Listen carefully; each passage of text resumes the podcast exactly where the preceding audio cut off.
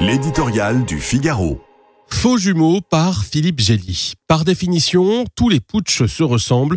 Des militaires censés obéir aux autorités civiles sortent de leur caserne pour s'emparer du pouvoir et mettre aux arrêts les dirigeants politiques. Ce ne sont pas des manières et cela suscite l'opprobre des démocraties.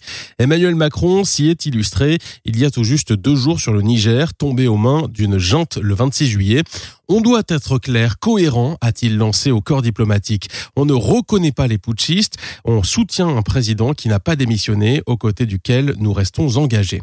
Vertueuse position de principe qui rencontre un problème, une épidémie de coups d'État en Afrique, comme l'a noté le chef de l'État. Soupçonnait-il que le président du Gabon, Ali Bongo, serait à son tour déposé ce mercredi par le chef de sa garde présidentielle, un poste qui aiguise l'appétit, à peine les résultats de la présidentielle du 26 août proclamés. Un scrutin suspect de fraude comme le précédent en 2016 qui avait vu l'héritier d'Omar Bongo usurper sa réélection avec une avance en trompe-l'œil. À l'époque, malgré une mission d'observation européenne aux premières loges, Paris avait validé le déni de démocratie. Pour y avoir ajouté un signal de soutien avec sa visite en mars dernier, le président français se trouve fort embarrassé. Il condamne le coup d'État en cours, mais doit rester nettement plus sobre sur l'héritier de la dynastie kleptocrate gabonaise que sur le président nigérien Bazoum, qui paye sa politique anticorruption et pro-occidentale.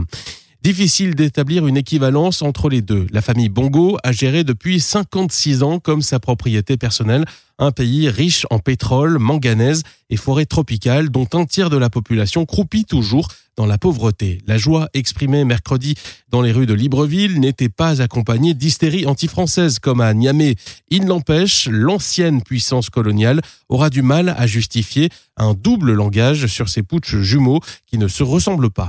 Pris dans le piège africain, Emmanuel Macron voit ses menaces sur le Niger neutralisées par l'illusion d'une intervention contre les généraux du Gabon, quand bien même céderait-il à la tentation de la dictature